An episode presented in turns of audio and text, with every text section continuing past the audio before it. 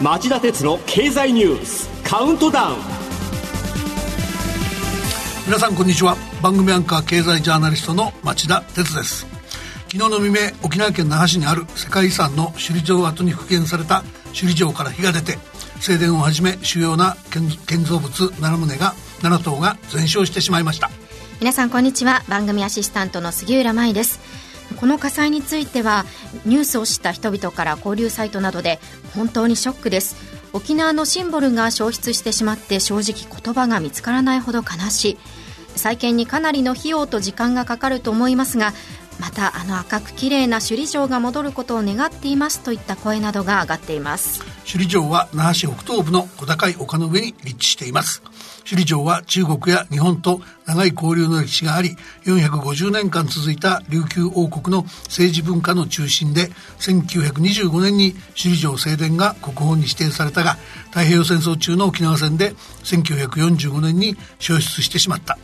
その後沖縄の本土復帰20周年を記念して1992年に正殿や北殿が復元され2000年首里城跡が琉球王国のグスク及び関連遺産群の構成資産の一つとして世界遺産に登録された。2000年の九州沖縄サミットでは北電で夕食会が催され各国首脳をもてなす場になった。来年5月に沖縄を走る東京オリンピックの聖火リレーの出発地点にも予定されていました。消火活動が落ち着いたらまずは火事の原因をしっかりと調べていただきたい。その後今年4月に焼け落ちたフランスのノートルダム大聖堂のように政府や県は速やかに再建する方針を示しているので僕たちにもできることがあれば協力したいと思います。それではこの後町田さんが選んだ1週間の政治経済ニュースを10位からカウントダウンで紹介していきます。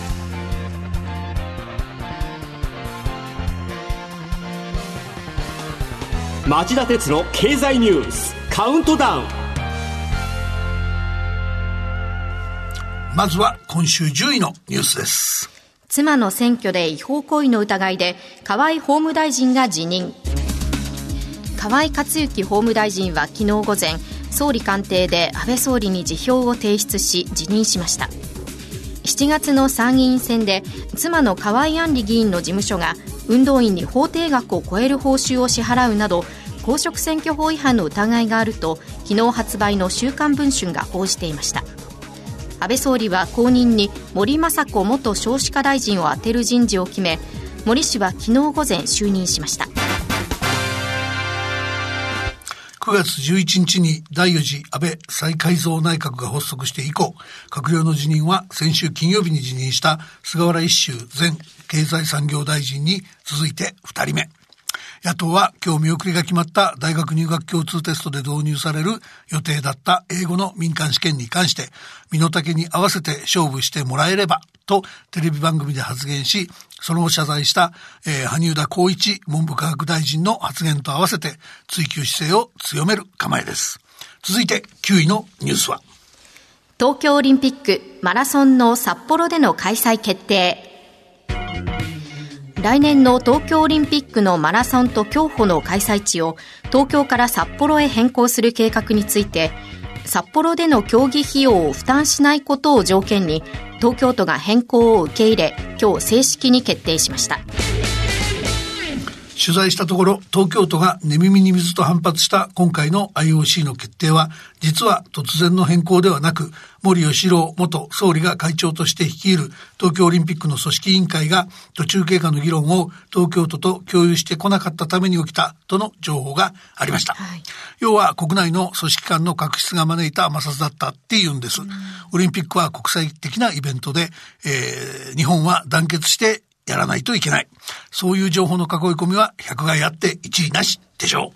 う。8位のニュースは。京浜急行羽田線の建設費回収完了を待たずに値下げ。今日付の日本経済新聞長官によりますと、京浜急行電鉄が10月1日から実施した羽田空港と都心を結ぶ路線の運賃引き下げが路線の建設にかかった費用およそ1000億円分のうち200億円程度の未回収の段階で踏み切った前倒し値下げであることが明らかになりました。値下げにより品川と羽田空港国内線ターミナル間の運賃は410円が300円になりましたが鉄道でこうした値下げが行われるのは珍しいということです。背景にあるのは利用者の獲得競争です。国土交通省によると、都心と羽田空港を結ぶ交通の乗客シェアは現在、京急が32%、バスが25%、東京モノレールが23%、京急は秋の旅行シーズンの本格化の前に、本来ならば消費増税と値下げの2回分のシステム回収費が必要になるところを一本化してコストを抑えて実施することで、シェア首位の座を不動のものにする戦略を取ったということなんだそうです。なかなか賢い選択だと思います。7位のニュースはこれです。三菱商事、スタンフォード式研修で社員のデザイン思考を育成。昨日の日経新聞電子版によりますと三菱商事は今年度からアメリカ西海岸の名門スタンフォード大学のイノベーション研修を導入し若手中堅社員を幹部候補に育てる戦略を展開し始めました。シリコンバレーで学ぶ5日間の研修の目玉は課題を解決する能力を身につけるデザイン思考だということです。三菱商事の候補は、この研修が年次の近い人たちを対象にした一般的なものと違い、上司と部下のような階層の人を一緒にして行うものだが、日常業務を離れ、シリコンバレーに行き、英語で行うこともあって、マインドセットの変革に役立ってると話していました。だいぶ塔が立ってるんですけど、僕も受けさせてくんないかな。ダメですかね。では、第6位のニュースはアメリカの軍事作戦でイスラムステートの指導者が死亡。トランプ大統領は発表で成果を誇示。アメリカのトランプ大統領は日曜の緊急記者会見で、アメリカ軍が過激派組織イスラムステートの指導者、アブバクル・バグダディ容疑者の殺害に成功したと発表しました。この前日、シリア北西部でヘリコプターを使った軍事作戦を行い、追い詰められたバグダディ容疑者が自爆して死亡したというものでトランプ大統領は声明で世界はこれで一段と安全になったと成果を強調しました。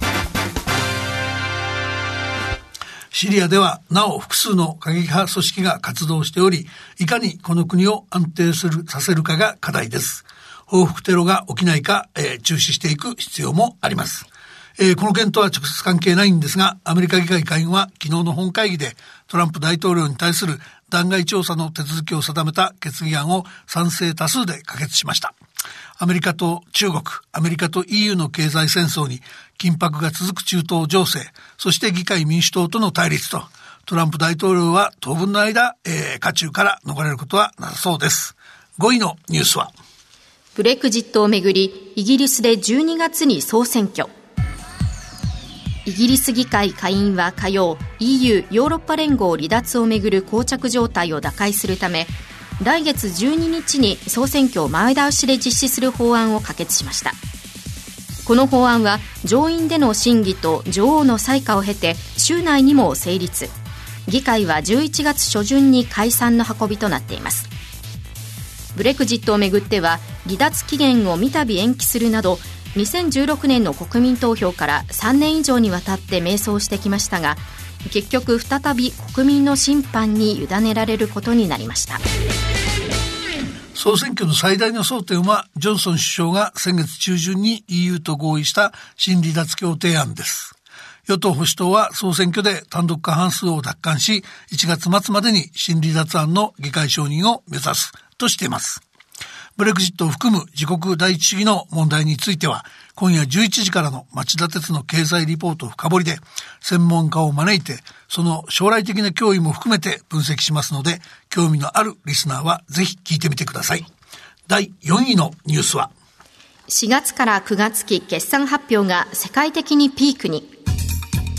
世界各国で今年4月から9月期の決算の発表がピークを迎えており、見込み通りかそれを上回る好調な企業がある一方で、景気後退懸念の高まりを裏付けるかのように、現役になる企業や、通期の決算見通しを下方修正する企業も相次ぎ、明暗が分かれています。好調組で目立ったのはスマホ向けの半導体の売り上げが伸びたソニーです。はい、水曜日に発表した今年4月から9月期の連結営業利益は3期連続の最高益更新となりました。一方、多くの製造業は苦戦しています。受注の減少が響いたファナックは月曜日、今期2度目の業績の、業績予想の下方修正を発表。来年3月期の連結純利益が前の期に比べ62%減少の579億円になると言います。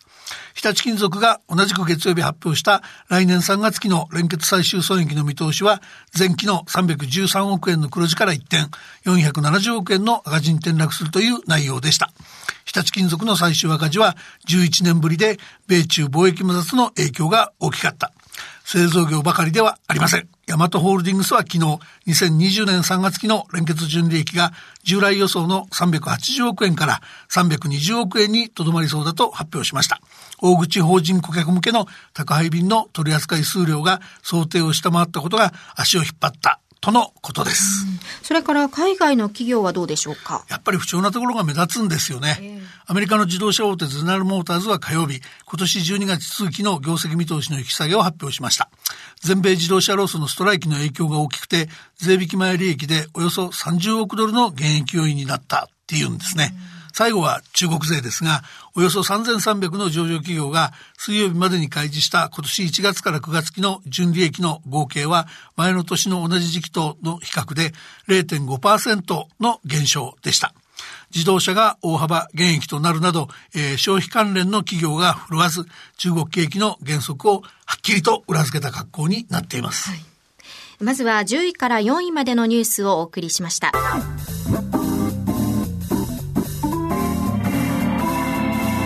町田鉄の経済ニュースカウントダウンは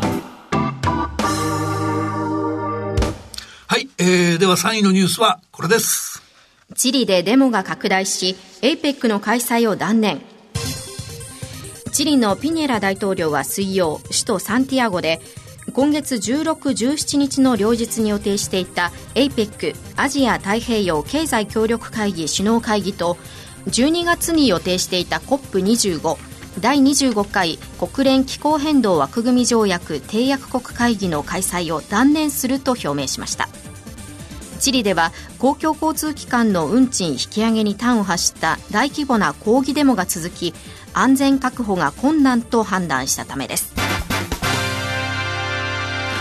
ー、日本で意外と知られてないんですけど、うん、チリは長年新自由主義的な経済政策を貫いてきた国で、TPP、環太平洋経済連携協定加盟11カ国による TPP11 の結成も主導し、着実に成長してきた国です。そして積み上げてきた信頼が今回傷ついちゃった感が否めない。COP25 はスペインで開催する案が出ています。では、第2位のニュースは